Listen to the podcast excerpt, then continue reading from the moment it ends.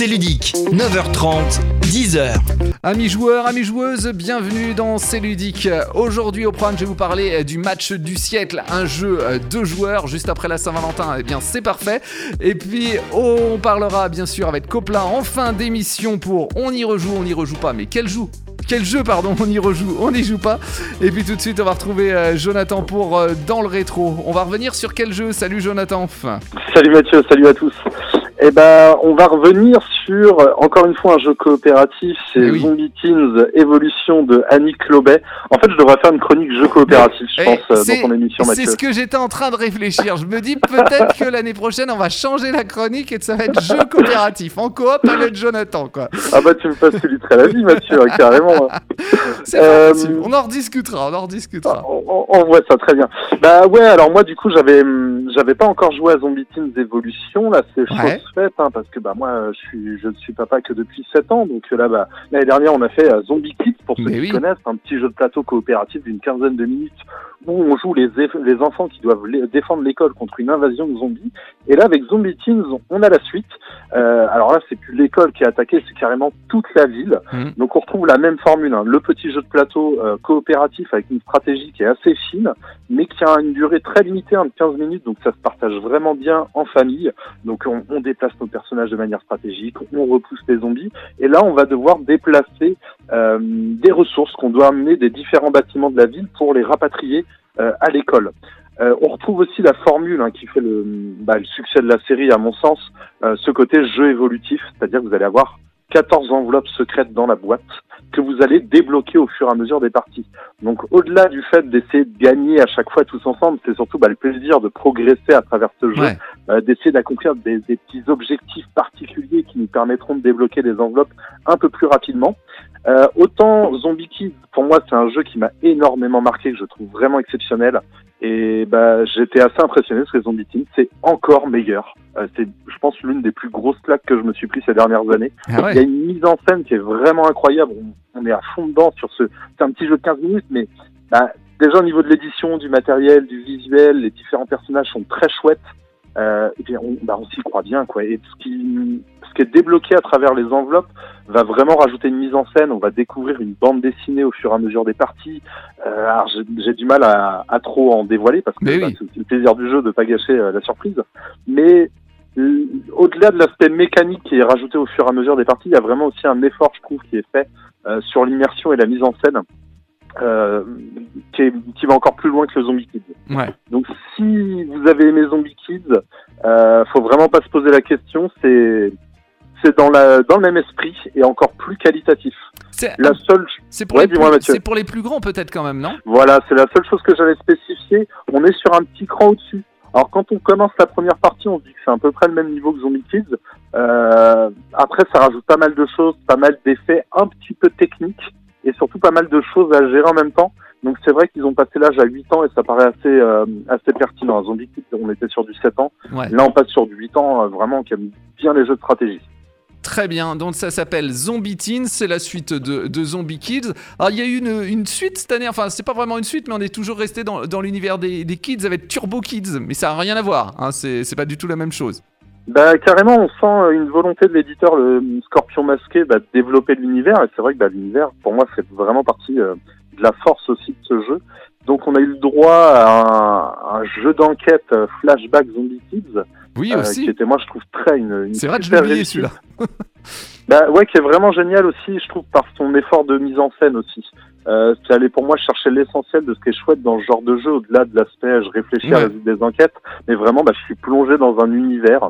Euh, ça c'était vraiment pour moi parfait. Et euh, ouais, effectivement, le Turbo Kids, alors là l'univers est peut-être un peu moins travaillé, mais on, a un esprit un peu Mario Kart, on va faire des courses débiles euh, assez rigolotes. Euh, J'ai trouvé ça très réussi aussi. Flashback qui a déjà eu l'âge- l'As d'or hein, l'année dernière, il me semble, hein, si je dis pas de bêtises. Alors je me, sou- je, Ah ouais, ouais. je me Oui, souviens oui, qu'il était nommé, je ouais, non, il a, il a l'a gagné l'As d'or. Ouais, Ouais, bah, ça paraît mérité, hein, c'est un Face très, à, très chouette jeu la familial aussi. planche des pirates et la colline au feu follet, si je dis pas de bêtises, Ah, ça doit être ça. Ouais, ouais, ouais. Ah ouais. Flashback, ouais, ouais, il y avait une grosse sélection. Et d'ailleurs, pour ceux qui vont aller à Cannes, eh bien là, il y aura une. Alors, je sais pas si c'est une sortie avant-première sur Flashback Lucy, donc qui est la suite euh, de, de Flashback. Ouais, effectivement, bah ça, moi, j'ai pas encore pu voir. J'ai juste vu que ça sortait, effectivement, le, le flashback Lucie. Euh, je ne sais pas, moi, si c'est dans l'univers de Zombie Kid ou si ça reprend juste la mécanique du flashback. C'est ça. j'ai hâte de voir Mm. ça. Très bien. Eh ben merci beaucoup Jonathan. Alors pas d'émission euh, la semaine prochaine, tu sais pourquoi Puisque Eh ben oui, on se retrouve à Cannes. Exactement. Salut Jonathan et bonne Salut semaine. Mathieu, salut à tous. En famille ou avec des amis, c'est ludique. C'est l'heure de jouer. Nous sommes en 1972 en Islande, à Reykjavik. Du 11 juillet au 1er septembre a lieu un événement très important. Ce sont les championnats du monde d'échecs. Le russe Boris Spassky, euh, tenant du titre, affronte l'américain Bobby Fischer, le challenger. Alors, cette confrontation est restée dans les annales hein, de ce jeu. On l'a même surnommé le match du siècle. Mais pourquoi?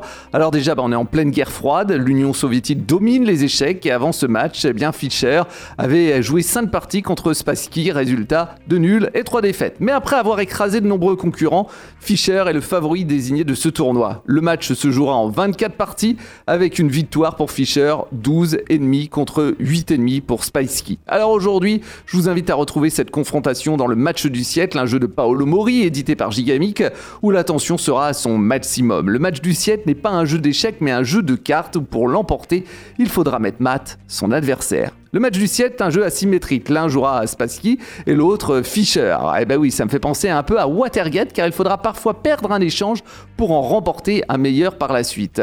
Mise en place très rapide, on pose au centre de la table le plateau avec quatre emplacements de cartes de chaque côté. Chaque joueur aura sa pioche, il y aura une réserve de pions pour améliorer la force des cartes que vous pourrez récupérer en cours de partie avec les cartes notamment. Justement, eh bien les cartes c'est le centre du jeu. Chaque carte est divisée un côté pièce noire, un côté pièce blanche. Il suffit de retourner la carte. hein. Je vous rappelle que c'est un jeu autour des échecs. Chaque pièce d'échec aura une force et un effet.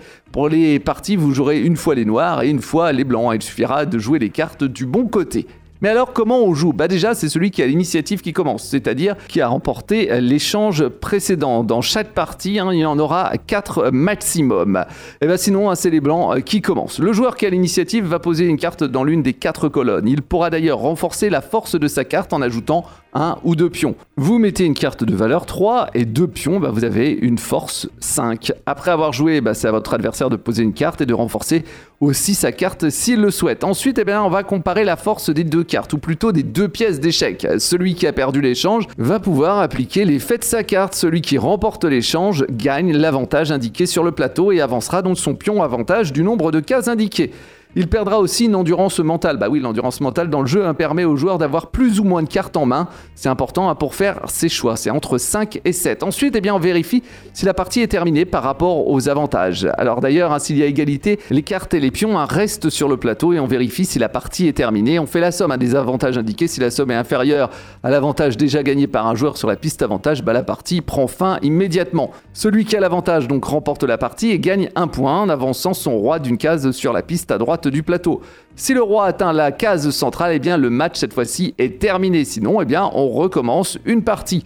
À chaque partie, vous aurez plus ou moins d'avantages. Dans le match du siècle, il y a vraiment un duel, une tension constante. Les échanges individuels doivent être gagnés pour gagner des manches, mais peuvent également être perdus pour obtenir plus d'avantages à long terme. En jouant avec euh, Spice Key, hein, vous pourriez perdre avec votre reine. Une reine, c'est ce qu'il y a de plus fort hein, dans le jeu, mais perdre avec elle signifie aussi gagner deux places sur la piste de la force mentale. Ça, c'est intéressant pour avoir plus de cartes en main ou plus de pions pour renforcer ses cartes lors d'une manche suivante et monter hein, sur la piste avantage pour remporter la partie. Mais n'oubliez pas, tant que le roi n'est pas au centre, le match n'est pas gagné et la partie C'est ludique. 9h30, 10h, la seule émission quotidienne qui te parle de jeux à la radio.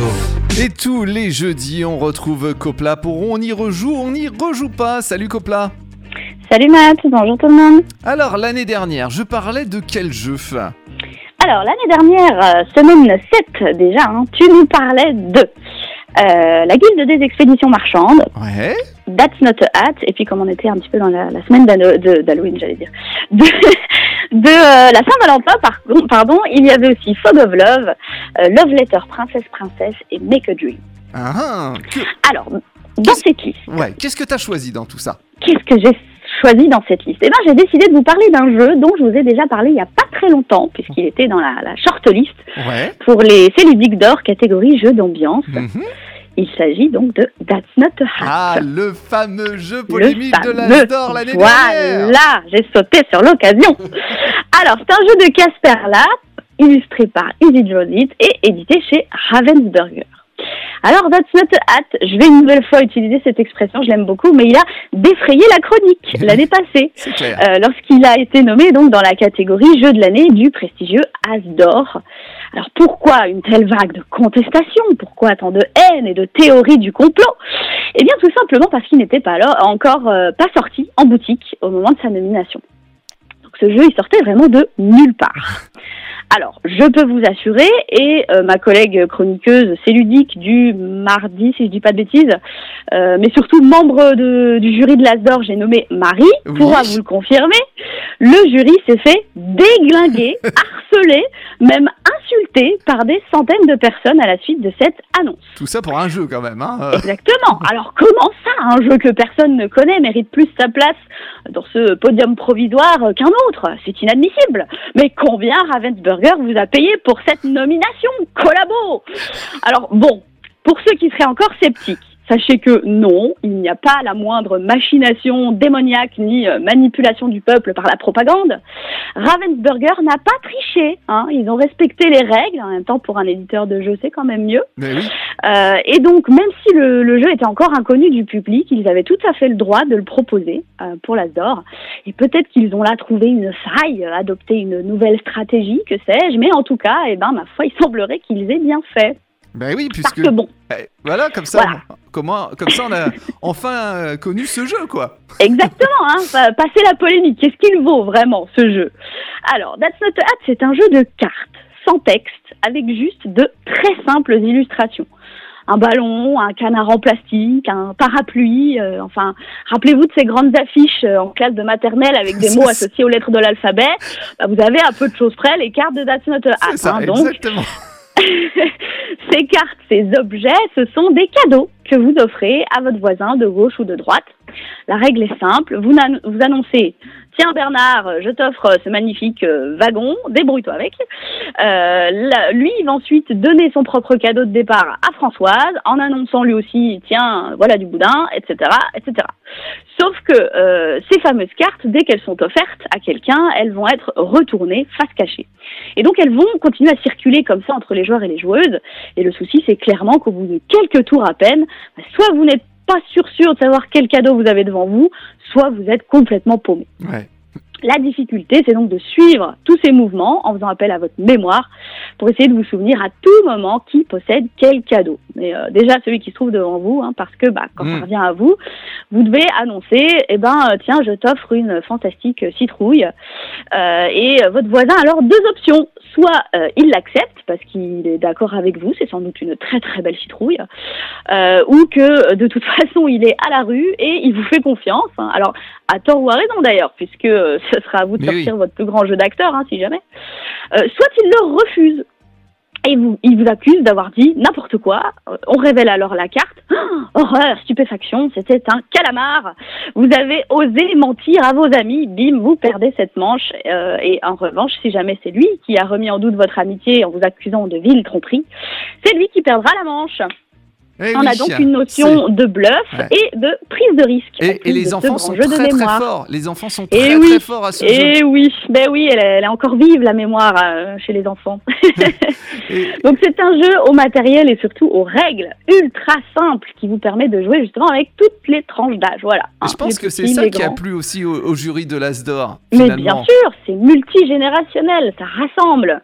Alors, bah, à ce propos, tiens, je vais vous raconter une petite anecdote euh, personnelle. Euh, j'ai eu quelques parties mémorables de That's Not Ad, notamment avec ma famille, accompagnée de mes oncles et tantes, cousins, parents et surtout grands-parents âgés alors de 88 et 90 ans. Ah oui, quand même. Alors, à leur grand âge, ils avaient la chance d'avoir encore toute, toute, leur tête, pardon. Mais bon, la mémoire, forcément, elle est bien moins vive hein, que, la nôtre ou celle des, plus petits encore. Donc, euh, on a tous et toutes eu envie de les aider alors on essayait de, trouver des jeux de mots ou des choses qu'on avait dites en rapport avec euh, leurs objets pour les aiguiller, pour les aider à retrouver ce qu'ils avaient devant eux. Et alors mes grands-parents, eux, ils étaient morts de rire d'avoir si vite oublié, mais surtout très contents de finir par s'en rappeler. en revanche, nous, nous, de nous concentrer sur leurs objets, bah eh ben, clairement, on en oubliait complètement les nôtres. Donc on a dû faire quatre ou cinq parties d'affilée tellement on a ri et apprécié pouvoir jouer tous ensemble sur un, sur un presque pied d'égalité du coup. Ah oui. Même le tonton qui disait euh, moi j'aime pas les jeux de société, il m'a remercié pour ce merveilleux moment. Ah, Euh, il a vois. carrément acheté le jeu quelques jours après, hein, donc c'est pour dire. Donc, alors, donc pour finir, on y alors, rejoue ou on y rejoue pas à la question, ben oui, à cette fameuse question, un an après, est-ce qu'on y rejoue ou pas? Eh bien, moi, je pense que oui. That's Not a Hat sort encore sur les tables pour Oui. justement ce genre de beau moment de partage en famille ou entre amis, que vous ayez 12, 35 ou 70 ans, votre, votre mémoire vous joue les mêmes tours. Et puis finalement, c'est aussi un très bon exercice hein, de, la faire, de faire euh, travailler cette, notre mémoire de la sorte. Entièrement Alors une chose est sûre, oui, voilà. Une chose, je me rappelle des, des euh, sur, on avait euh, il y, a, il y a- il y a plusieurs années de ça des exercices avec euh, la Nintendo DS, le professeur euh, Kawasaki, oui, je sais pas quoi. ouais. Voilà, moi ça me rappelle énormément ce, ce, ce genre de, de, de gymnastique du cerveau. Euh, alors une chose est sûre, c'est que suite à cette fameuse polémique hein, sur sa sélection, nombreux et nombreuses sont celles et ceux qui ont qui se sont procuré le jeu pour essayer de comprendre le choix du jury Ben oui. surtout avec son petit prix très attirant, hein, autour de 10-12 euros si je dis pas de bêtises. Et donc, bah, la question demeure encore aujourd'hui. Aurait-il eu le même succès sans cette grande polémique Ah, ah, alors là, effectivement, Eh, c'est compliqué fou, hein. de, de répondre à cette question. Exactement, mais c'est ça qui est bien. Mais moi, je me rappelle avoir dit à Ravensburger, faut que je le présente avant l'Asdor, absolument. Dans ce Eh ben oui, mais oui, expliquez-nous, qu'est-ce qui s'est Mais passé oui, mais oui, mais oui, mais oui, eh oui. Moins de Et après, cette voilà. année hein, pour l'Asdor. Il n'y a pas eu de jeu surprise cette année. Non, non, non, non. Il y a On eu des petites déceptions comme dans tous les ans. hein. On, a, Ah on a- on a oui. nos petits chouchous, évidemment. sûr. hein. Oh, mais, Mais on, bon, ça mais fait on partie du connaissait jeu. tous les jeux déjà. C'est- important, ouais. c'est important quand même pour les joueurs de, de connaître tous les jeux qui sont nommés. Mais je- il faudrait, il faudrait faire confirmer par euh, par quelqu'un, par Marie peut-être, mais il me semble que justement après ce souci-là, ils, ils ont peut-être adapté les les Ah dates de sortie, les conditions en fait au fait de proposer un jeu. On avait déjà eu la polémique il y a quelques années avant avec euh, comment il s'appelle The Crew qui était Ah oui. du coup en catégorie Ouais, expert. ouais. L'année d'après, ils ont donc adapté en créant une nouvelle catégorie qui a été la catégorie initiée. Oui. Donc, je, je, je me demande si, avec justement l'histoire de That's Not a Hat, il n'y a pas eu aussi quelques ajustements au niveau euh, du possible. règlement. Ah, Voilà, pour essayer d'éviter ce genre de, de, de soucis derrière. On essaiera d'en savoir un petit peu plus euh, avec, euh, avec Marie. On peut creuser, voilà. Merci. Eh bien, merci beaucoup. Merci Copla. Et alors, pas d'émission hein, la semaine prochaine, hein, tu sais pourquoi Ah non, ce Hein sera compliqué. Hein. Voilà, exactement. ah, eh bien, on se retrouve la semaine prochaine, par contre, on se verra. Ah, on va se croiser avec grand Mais plaisir, oui. Salut Copla. Bonne semaine, au revoir.